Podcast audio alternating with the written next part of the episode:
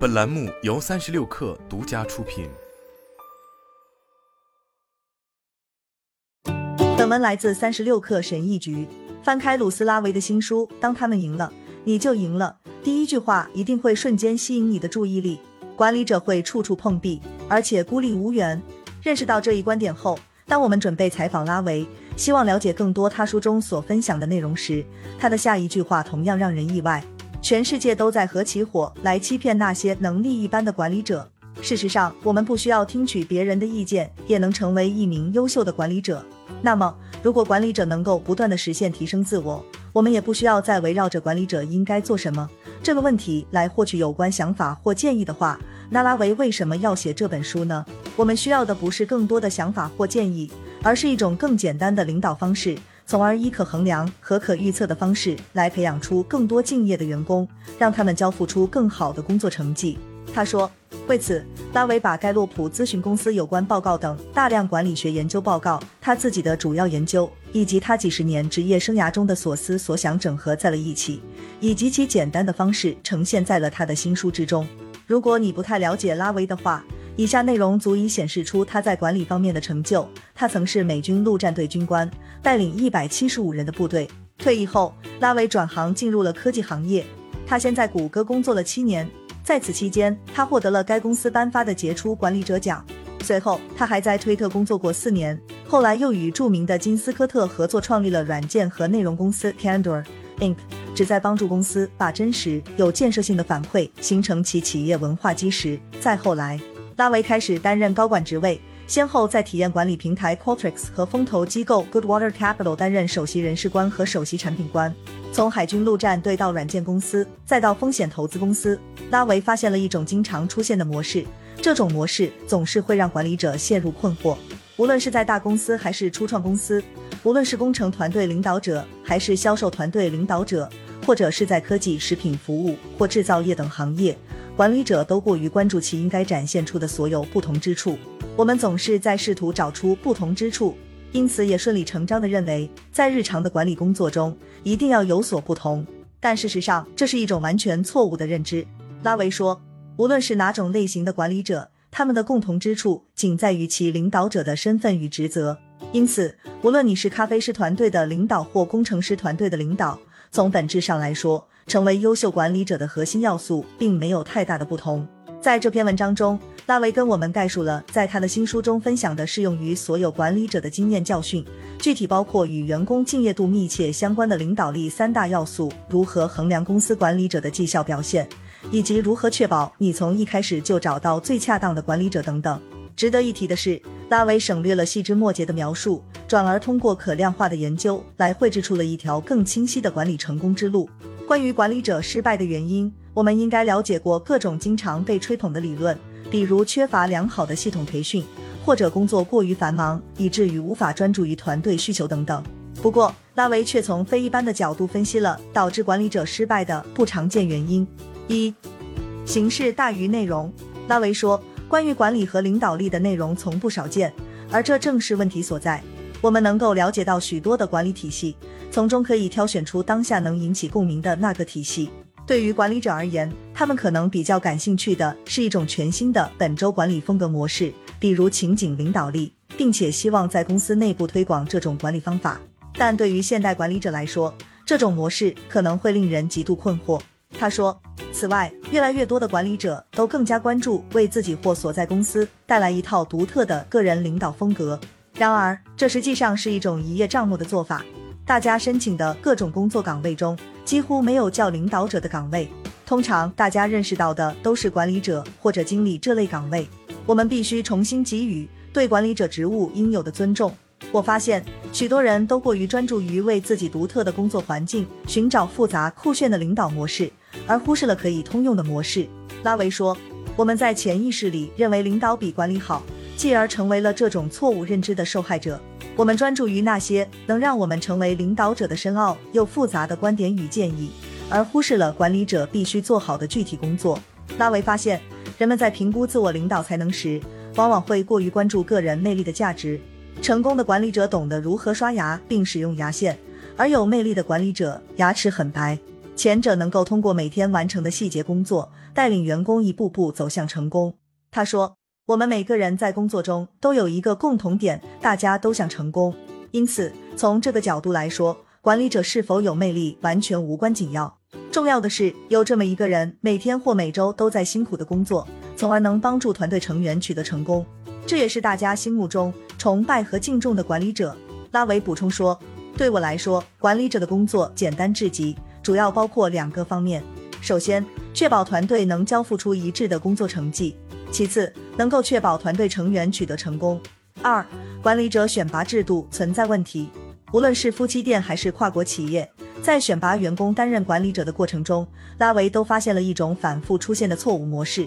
我们在选拔管理者时，要么考虑的是其工作年限，要么就是因为他们是团队中工作表现最突出的人员。他说，这两种方式都特别适用于创业公司，在公司还没有发展壮大之前。许多早期员工都对公司的早期发展做出了很大的贡献。一旦发展起来后，随着越来越多新员工的加入，早期工程师极有可能晋升为工程团队的领导者。随着团队规模的扩大，表现最突出的工程师还有机会雇佣新人来协助其工作。然而，拉维却表示这是一个极大的错误，并且会在未来几年里形成涓滴效应。成就一个成功管理者所做的工作，与成就一名成功个体贡献者所做的工作完全不同。拉维建议，在选拔管理者时，不要只考虑在职时间最长或成就最大的人选，而更应该关注候选人身上是否能展现出相关的领导行为。在这方面，千万不要直接提拔某个在酒桌上跟你聊得来的候选人，这样很容易产生偏见。相反，你应该制定一套规则。这样一来，你就更有可能找到与你的管理价值相匹配的人选。有时候，这样的人选也可能来自外部。他说：“举个例子，假设公司有几位销售人员，你需要从中提拔一位作为管理者。对此，你可能会担心的是，如果不提拔业绩最好的员工，那他就可能会辞职。当然，提拔业绩最差的员工也需要很大的魄力。但事实上，也许业绩较差的销售人员沟通能力却很突出。”或者业绩较好的员工极有可能谋求个人私利，因此一个人的工作成绩是否非常突出，并没有想象中的那么重要。他说，以交响乐团的指挥家为例，他们也许不是最优秀的独奏家，这也不重要。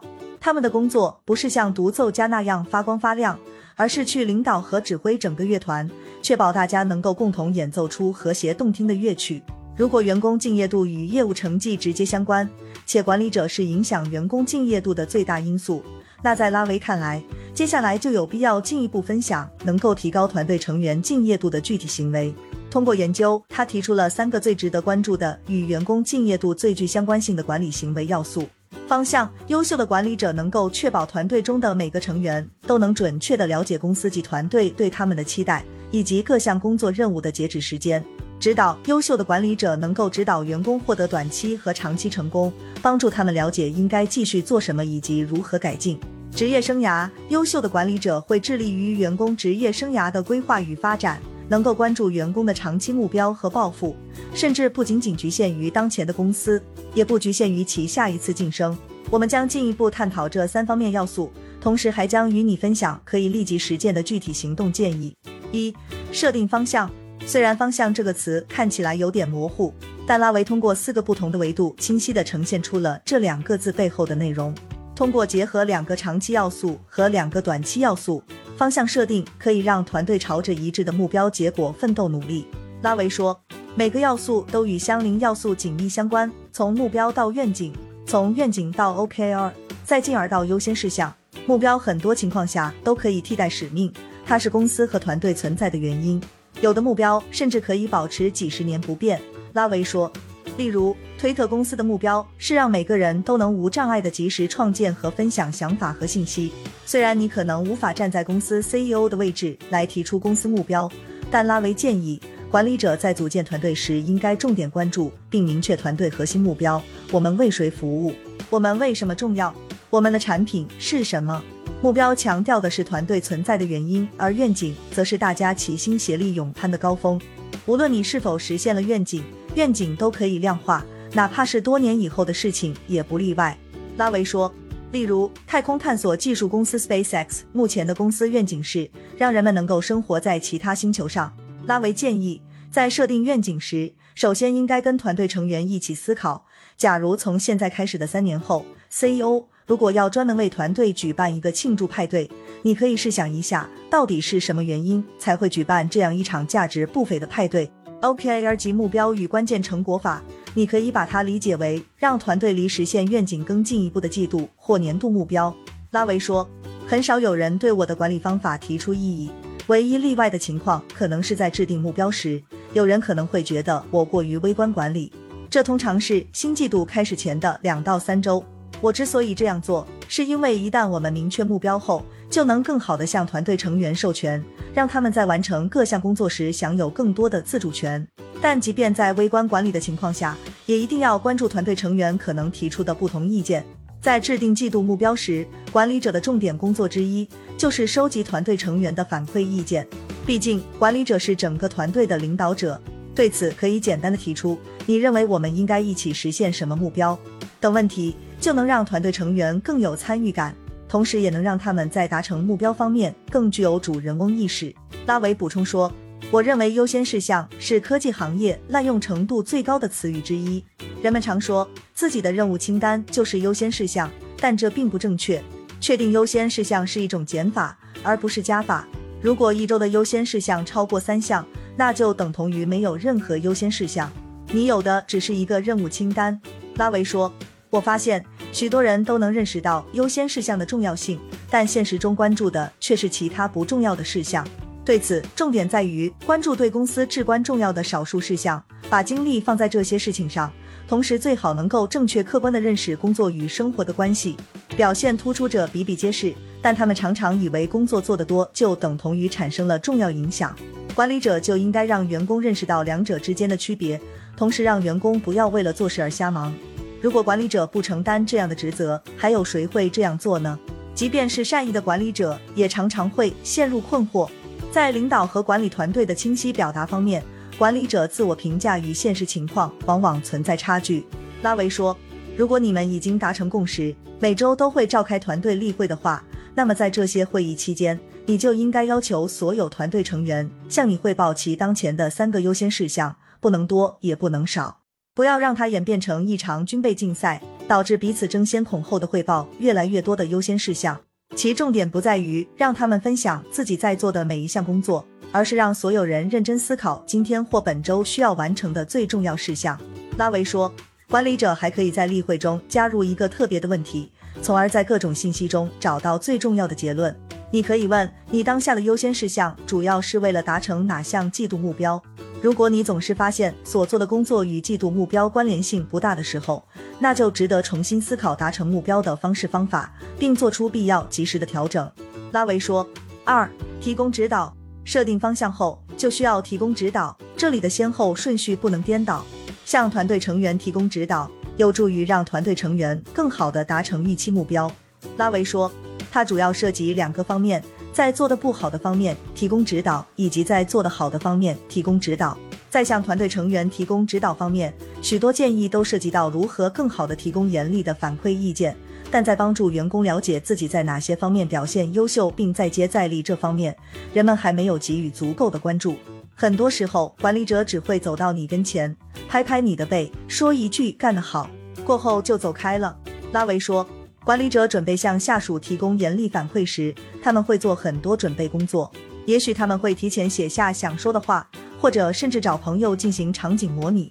但为什么表扬下属的时候却总是草草了事呢？拉维借用了金斯科特提出的五字真言：具体而真诚。其中最重要的就是具体。管理者不是啦啦队长，而是教练。说一句干得好，并不是对出色工作的赞扬，这根本没用。拉维说。如果你尝试这样沟通，我非常欣赏你向客户推荐产品时采用的方式。随后提供具体的案例，向对方分享你表示欣赏的具体内容，这才是良好的指导方式。只有当你提供有助于实现成功的具体反馈意见后，员工才知道自己接下来该怎么做。拉维补充说，对管理者而言，虽然提供反馈是日常工作职责中的一个关键部分，但主动寻求下属对你的反馈意见也同等重要。而这也是大多数管理者会忽视的一方面。下属也渴望得到关注和重视，他们也渴望存在感。如果管理者不在乎或无法确保所有人都能受到关注的话，那团队成员彼此就会变得疏离。拉维说，这里的关键就在于通过非同寻常的方式寻求反馈。拉维说，你必须学会如何巧妙地让大家说出真实想法。在这方面，很多人可能并不会提供真实反馈。如果只是说一句“你能给我一些反馈吗”，那你可能得不到什么有效信息。对此，你可以尝试提出下面这些问题。如果要让你在工作方面获得更大成就的话，我可以在哪些方面做出改变？你希望从我身上看到或学到什么？你不希望看到什么？在今天的例会中，我感到有些不对劲。你觉得我还可以在哪些方面做得更好？接下来，同等重要的就是保持倾听，同时抑制内心想要反驳的冲动。你不能因为对方的直言不讳而为难他，否则你永远无法再从他们身上获取真实有效的反馈信息。你需要做的就是保持倾听，不要急于回应或打断对方。在了解事情全貌过后，你就可以更好的决定该怎样结合这些反馈来采取行动。拉维说：三、考虑其长期职业生涯发展规划。拉维说，职业生涯是最容易被忽视的因素，但它与员工敬业度的联系却非常紧密。管理者必须做的。不仅仅是帮助员工在目前所做的工作中取得成功，而且还必须帮助他们发现自己对职业生涯的长期愿景，并告诉他们现在可以采取哪些行动，争取在这方面取得切实进展。在这一过程中，你能向员工表现出你对其的关注，而不是把员工当作公司或团队的工具人。拉维发现，大多数善意的管理者都没有认真关注员工的长期职业发展与规划。很多时候，管理者只会认为坐在他们对面的员工与自己只会共事一段时间，但无论是认识你之前，还是离开公司后，他们都已经开启了一条职业生涯发展轨迹，而且这个轨迹比你想象的要长很多。他说：“也许你已经制定了计划，每年与直接下属展开一次有关职业发展的对话。绝大多数情况下，这一个小时的会议主要都关注的是短期问题。”比如，他们需要怎么做才有机会在明年获得晋升？对此，拉维分享了三种特定的谈话方式，帮助你打开与员工的职业发展对话。从过去开始，生活中的故事。在第一个谈话项目中，一定要多了解员工的动机和价值观，以及驱动他们的主要因素。你应该关注的是一些主要转折点，包括在运动、兴趣爱好、学习和工作方面的选择等。他们为什么会做出这些选择？这些选择又怎样让他们产生了对工作的喜爱和厌恶？正是过去的这些经历，才让这个人走到了现在的这一步。谈论未来梦想，在接下来的谈话项目中，你就需要提出问题，来发现对方希望在职业生涯的巅峰时期达成什么目标。有些管理者可能会觉得，年轻员工在初入职场的时候，可能还没有清晰的思考未来的职业规划。有些管理者则认为，现在就设定一个单一的愿景还为时过早。但我认为这些都是在为担忧找借口。在这个阶段，没有什么是不可改变的。为当下而计划职业行动计划。有了对过去和未来的深入了解，现在就可以开始制定一个相关且深思熟虑的行动计划，同时列明具体的时间表和负责人。如果不明确具体计划执行人和截止日期，那就不要期待有所变化。有了过去的经历。再加上对未来的规划，那我们就知道现在该怎么做。接下来，我们只需要勇敢地迈出当下这一步。在领导力三大要素的基础之上，创始人和组织领导者还应该展开一次全面检查：公司管理者的工作表现如何？对于这个问题，你可以从多个角度来检查，具体包括团队 OKR 绩效和员工晋升情况等等。但本着一切从简的精神，拉维主要依靠的是两项调查。员工敬业度调查和管理者绩效调查，敬业度与业务结果密切相关。据盖洛普咨询公司二零一三年的一项调查结果，员工敬业度排名前百分之二十五的公司，其每股收益比竞争对手多出了近百分之九十。对于一家上市公司来说，我认为每股收益应该是最重要的一项业务结果。拉维说，但人们往往会受敬业度的实际含义所困扰。事实上，我们可以通过非常简单且标准的方式来衡量员工敬业度。首先，设计一个简单明了的员工敬业度调查问卷，让每个员工都参与这项调查。在问卷中，所有问题的分数都可以按照五分制来设置。总的来说，你对公司提供的工作环境满意程度如何？你推荐其他人来公司工作的可能性有多大？你愿意付出超出预期的努力吗？你对自己所做的工作感到满意吗？你在多大程度上同意这句话？我为在公司工作感到自豪。只需要通过这五个问题，你就可以衡量全体员工的敬业度，并且还可以在不同团队或部门之间展开横向对比。在明确敬业度与业务结果的关系之后，接下来需要关注的问题就是引起员工敬业度发生变化的因素是什么？管理者比任何其他因素都重要，甚至可以说它是唯一的影响因素。拉维说，据盖洛普咨询公司二零一五年的一项调查结果，在不同团队和部门的员工敬业度得分差异中，管理者因素占比至少超过了百分之七十。换句话说，管理者就是关键。除了为管理者提供清晰全面的培训外，你还应该针对管理者的工作绩效展开调查。一旦你明确希望看到的三大领导力行为，接下来你就需要去衡量这些行为在方向、指导和职业生涯三方面出现的频率。拉维说，对此你可以通过以下十二个问题来展开调查。当然，你也可以根据实际情况新设其他问题。和员工敬业度调查一样，所有问题的分数也按照五分制来设置。在帮助你适应并做出可能会影响自己和自身工作的公司层面变化方面，管理者起到了多大的帮助？管理者对你的期望有多明确？管理者提供的反馈对你个人绩效表现的提高有多大帮助？管理者是如何一贯的对你的出色工作给予具体赞赏的？管理者对你的想法或顾虑的反应如何？管理者对你的成长和发展有多大的支持？管理者多久向你寻求一次反馈意见？管理者在工作方面会真真切切的关注我。管理者在为你的工作设定优先顺序方面有多大的帮助？设定个人 OKR 时，管理者的配合程度如何？设定团队 OKR 时，管理者的配合程度如何？无论多么小的问题，当需要与管理者沟通时，你是否感到不自在？无论是初创企业还是大公司，每家公司都希望留住顶尖人才。为此，公司高管往往会尝试各种方法。具体可能包括为员工提供学习和发展机会及特别的公司福利，或者打造独一无二的企业文化等等。但根据拉维的研究，与员工流失最直接相关的因素，实际上是员工对管理者的看法，具体体现在他们是否认为或感受到管理者对他们的切实关注，而不是把他们当作工具人来对待和使唤。这是一个非常有意思的发现。许多公司在解决员工留存率问题方面都采取了各种花哨的方式，但这个问题的答案其实非常简单，只需要让员工感受到管理者对他们的关注即可。拉维说：“因此，无论你是新晋管理者还是经验丰富的管理者，拉维都希望他分享的建议能对你起到一定的帮助作用。很多时候，管理者都会感到失落与孤独，在别人眼中，管理者无所不知，他们也因此害怕向他人寻求帮助。”更糟糕的是，在这个过程中，他们还可能会感到内疚和沮丧，但又不知道该如何让境况变得更好。拉维说：“我想帮助所有的管理者，你不需要做到无所不知，你只需要知道在哪里能够找到答案。”好了，本期节目就是这样，下期节目我们不见不散。